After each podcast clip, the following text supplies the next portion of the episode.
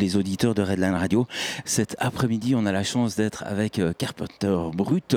Euh, bien que tu aies une certaine réputation, un certain charisme, comme ça, tous les auditeurs de Redline Radio n'ont pas la chance de te connaître. Est-ce que tu te présenterais comme ça en... Est-ce que tu te présenterais comme ça en quelques mots? Bah euh, non, en fait, je vais pas me présenter en quelques mots. Je vais les, inviter à aller voir sur Wikipédia. J'ai une fiche, je sais pas qui c'est qui la gère mais elle est euh, parfaite. Il y a tout dessus, il y a même mon âge, euh, je ne sais pas comment ils ont eu ces informations, mais c'est très bien.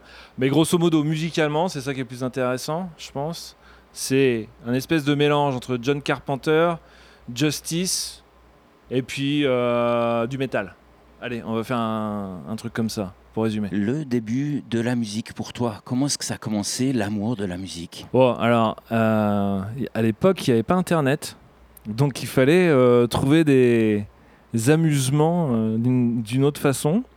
Euh, et en fait, je pense que j'ai écouté de la musique assez tôt. Je crois que je me souviens d'un pote en CM2 qui m'avait amené la cassette d'Iron Maiden, Seven Son of the Seven Son. C'est un peu le premier contact que j'ai eu avec le, le, le hard rock, quoi, le heavy metal. Euh, et puis j'avais des parents qui travaillaient dans le. Mon père faisait de la guitare un petit peu, ma mère euh, faisait du théâtre, donc en fait j'étais baigné là-dedans assez rapidement dans les, trucs artistiques en fait. Et après moi j'adorais le dessin en fait. À la base je voulais être dessinateur. Et euh, dans mon lycée il y avait un ordinateur Amiga avec un tracker dessus. C'était un des premiers logiciels pour faire de la musique. Et en fait je passais plus de temps à faire de la musique dessus que du dessin à côté. Et j'avais un prof hyper cool, Denis Fontaine, il s'appelle, et qui me laissait faire. Donc je pense que quelque part, il a bien fait, parce que au final, je me retrouve à faire de la musique. C'est avec ça que je gagne, gagne, ma vie, tu vois. Donc, euh, c'est peut-être parti du copain qui m'a prêté sa cassette de Iron Maiden en CM2. Comme quoi, des fois, ah, ça, tient pas grand chose. Hein. ça tient pas grand ah, bah chose. Tu m'enlèves les mots de la bouche. Euh, on, est obligé d'aborder ce sujet. T'en parlais toi-même. Maintenant, en 2023, on est tellement aidé par l'informatique, la MAO. Est-ce qu'on n'a pas justement un petit peu perdu euh, l'esprit du musicien qui passe des heures et des heures, que ce soit sur son clavier ou sur son manche de guitare? Alors, il faut différencier deux choses. Tu as, le musicien et tu as le producteur de musique. C'est-à-dire que moi, je suis pas musicien, mais je produis de la musique. J'en fabrique. Donc je passe aussi des heures et des heures à, fabriquer mes morceaux. Euh, comparativement aux deux musiciens qui m'accompagnent sur scène, qui sont le batteur et le guitariste, qui eux sont vraiment des musiciens, des super batteurs, super guitaristes. Ils sont profs de batterie et de guitare, tu vois. Et euh, alors l'un n'empêche pas l'autre au final. En fait, ce qui, ce qui L'électronique a permis d'ouvrir euh, aux gens comme moi les possibilités de faire de la musique qui ne sont pas musiciens. Après, euh, ce qui reste, c'est les gens qui écoutent ou pas. Quoi. Ce qui en sort, c'est bien ou c'est pas bien. Tu vois, les mecs comme Daft Punk ou Justice, c'est pas des gros musiciens, mais ils ont quand même fait des choses qui défoncent. Et, euh, et après, des groupes, genre, bah, je parlais de Maiden tout à l'heure, eux, c'est des musiciens. Et ils ont fait aussi des choses qui défonçaient. En fait, il y a pas, il y a toujours les puristes pour se plaindre qu'on a perdu quelque chose, euh, mais sans pour autant euh, se rendre compte de ce qu'on a gagné. Donc effectivement, on avait exactement ce débat dans le bus hier soir. Donc c'est, enfin, c'était pas un débat, on discutait parce que c'est de la musique. Et ta musique, t'aimes ou t'aimes pas, il n'y a pas de débat en fait. On n'est pas là à se dire euh, est-ce que c'est. Oui, non, c'est, c'est bien, attends, toi t'es un con parce que t'aimes pas. Non, c'est pas ça. Mais la musique n'a pas besoin de musiciens pour être faite en fait. Tu vois ce que je veux dire? Les chansons qui traversent les siècles, tu sais, qu'on chante de famille en famille ou de village en village. Je pense pas que le gars était un musicien extraordinaire. C'était pas Mozart qui a lancé la, petite comptine au, point, au coin du feu, tu vois. Et elle existe toujours. comment est-ce que toi, en tant que producteur, puis c'est intéressant de poser la question à un producteur et pas forcément un musicien, euh, de, voir l'évolution qu'a euh, le public maintenant de, consommer euh, la musique. Maintenant, c'est quelques notes, quelques mesures, puis après, ben, hop, on sweep et on passe à la chanson suivante. Alors ça, je pense qu'il faut pas tomber dans le piège de penser que tout le monde est comme ça. Il y a encore des gamins qui apprennent à jouer de l'instrument avec un bon vieux Metallica, tu vois, ou un bon vieux machin. Euh, la, musique, les jeunes maintenant, ils la consomment exactement comme je pense euh, les, gens qui n'aiment pas forcément la musique la consommaient il y a 15 ans, 20 ans.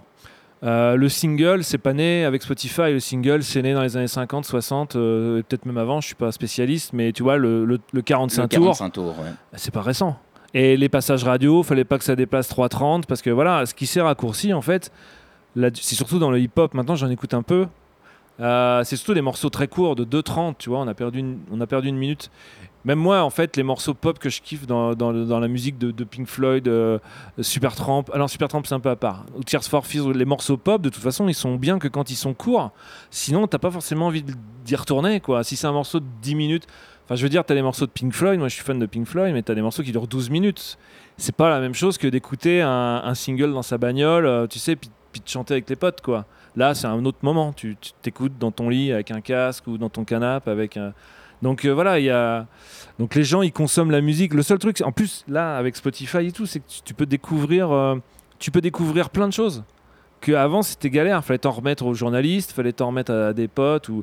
Là, en fait, tu écoutes un artiste que t'aimes bien, et après, les algorithmes, ils te balancent d'autres trucs dans le style. Et puis de temps en temps, tu découvres quelque chose. Moi, j'ai découvert un groupe, là, Sacred Skin. Euh, qui est un groupe de synthwave de Los Angeles. Euh, genre, j'aurais jamais été chercher, si tu veux, autrement que, que le fait qu'ils me le proposent sur, euh, sur mon téléphone, tu vois. donc, je pense qu'il faut pas tout voir d'un mauvais oeil. C'est vrai qu'il y a des gens qui sont un peu, un peu frustrés de ça, mais en même temps, il existe toujours des groupes qui font des, des morceaux comme ils aiment. Il y a toujours des concerts pour, pour ces personnes-là. L'autre jour, on a joué avec Megadeth. Et tu vois, la moitié du public s'est barré quand on a commencé à jouer parce qu'ils captent pas ce qu'on fait. Donc en fait, ils peuvent pas reprocher aux gens d'être différents si eux ils, enfin, ils captent pas la, nouveauté, tu vois. Et... Comment est-ce qu'on vit ça D'être eh, sur scène puis de voir la moitié du public qui ben, se barre? On le sait à l'avance que ça va se passer comme ça. C'était une soirée avec Trivium, euh, Megadeth. Alors Megadeth, je connais bien euh, le batteur, Dirk, tu vois. Trivium, je connais Matt. Donc je connais les gars des groupes. Il y avait Airborne aussi. Airborne, c'est un peu plus ACDC dans le style. Enfin, c'est vraiment même de la copie, mais, mais en fait, on le sait que ça, c'est des groupes vraiment de métal, de heavy metal classique standard, quoi. Donc, on sait que nous, j'arrive avec un truc, j'ai du chant sur, euh, bande, enfin, c'est dans l'ordinateur. Euh, c'est de l'électro, euh, la batterie elle est triguée, tu vois. Donc pour eux, les gens, c'est c'est pas de la pas de la musique en fait. Donc ils s'en vont. Mais en fait, ce qu'ils se rendent pas compte, c'est que moi et, des centaines de groupes, c'est on est le, futur entre guillemets, c'est-à-dire que c'est l'évolution logique du métal, les machines qui rentrent dans le, dans le game comme on dit. Donc ils se privent de, de, trucs, je parle pas forcément pour moi. Donc moi je m'en fous qu'ils s'en aillent. Tu vois ce que je veux dire? C'est pas grave, tant pis pour eux. Mais enfin juste pour finir, c'est juste ces gens-là ne veulent pas que les choses évoluent. Et c'est problématique parce qu'elles vont forcément évoluer. Et, ils vont se couper de trucs euh, qui sont cool, mais comme c'est pas comme ils avaient l'habitude d'écouter avant, et c'est d'autant plus bizarre que moi je suis ultra fan de Megadeth, tu vois, et que je peux écouter d'autres trucs. Comme quoi, des fois, ça se passe pas toujours comme on aimerait. Oh. Pour, pour, rebondir sur euh, le, tu parlais justement de, Spotify, des plateformes. Est-ce que l'effet justement pervers de ces plateformes, c'est pas que euh, on noie un petit peu euh, le public, les gens sous une quantité phénoménale justement de de, de, de, musique, et puis que les vrais talents, bah, justement, tu utilisais, tu n'aurais jamais découvert ton groupe de Los Angeles si on te l'avait pas proposé. Oui, mais c'est cette plateforme-là qui me l'a proposé. Donc quelque part, enfin c'est un algorithme en fait qui m'a proposé ce truc-là. Mais en fait, ce que je veux dire, c'est qu'effectivement là, on est noyé sous l'information, on est noyé sur le nombre de groupes, et puis tout le monde peut faire de la musique maintenant avec un ordinateur. Donc ça, ça a ses côtés positifs et négatifs. La concurrence, elle est rude. Après, euh, si t'es bon, les gens ils finiront par entendre parler de toi. Tu vois, moi je fais très très peu d'interviews, je fais très très peu de promos, sauf quand je suis un album. Mais si tu veux, le reste du temps, euh, c'est rare hein, quand les gens me demandent une interview. Tu vois, j'ai joué au Hellfest, main stage, après Maiden et tout, zéro interview. Les gens s'en foutaient. Sinon j'en aurais eu, tu vois. Mais les gens ils s'en foutaient, ils préfèrent interviewer des groupes de métal standard ou des trucs comme ça. Bon, ben voilà, mais ça n'empêche pas qu'il y a beaucoup de gens qui m'écoutent. Donc en fait, des fois, le lien, tu sais, des fois, les, choses, elles se font pas comme on imaginait qu'elles puissent se faire. Donc moi, je laisse la chance à tout. Donc euh, effectivement, il y a beaucoup de monde, mais il y en a combien qui passent l'étape de la scène aussi derrière? Et puis, pour de vrai, au début, il y a des centaines de millions de groupes dans, dans un style, puis au final, tu n'en écoutes que 4, puis c'est les 4 plus gros. Donc ça, ça, se fait un peu comme avant, tu vois, c'est les 4 meilleurs qui restent ou les 10 meilleurs qui restent. Et puis les mauvais, bah, c'est un peu comme tous les gens. Tu vois, les films, les séries, il y en a des millions. Bah en fait, majoritairement, les gens regardent tous les mêmes. Parce que c'est celles les mieux. Beaucoup d'appelés et peu d'élus, comme C'est ça, exactement. On arrive déjà malheureusement au terme de cette interview. Hein. Merci de nous avoir accordé ce, ce temps-là. Et puis naturellement, on te souhaite un très bon concert ce soir au Noche Festival.